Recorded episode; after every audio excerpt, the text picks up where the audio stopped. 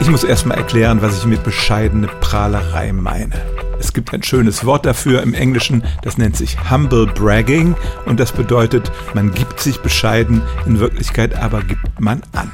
Amerikanische Forscher haben das Phänomen vor ein paar Jahren ausführlich in Experimenten studiert und dabei zunächst mal zwei Formen dieses Humble Bragging herausgearbeitet. Die erste kleidet die Angeberei in eine Klage.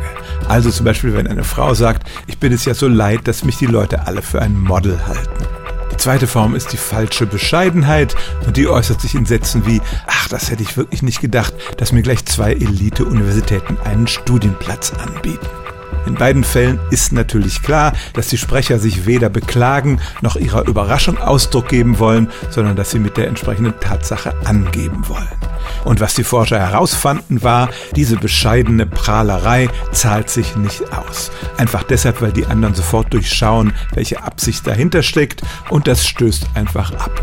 Wenn man es schon anderen mitteilen will, dann sollte man offen prahlen, also zum Beispiel sagen, wow, gestern haben mich schon wieder zwei Leute für ein Model gehalten oder hey, ich habe gleich zwei tolle Studienplätze bekommen. Das mögen die anderen immer noch als Angeberei ansehen, aber wenigstens als eine ehrliche. Die bescheidene Prahlerei, auch Humble Bragging genannt, die ist einfach zu durchschaubar und erreicht ihren Zweck überhaupt nicht. Stellen auch Sie Ihre alltäglichste Frage unter stimmtz.radio1.de.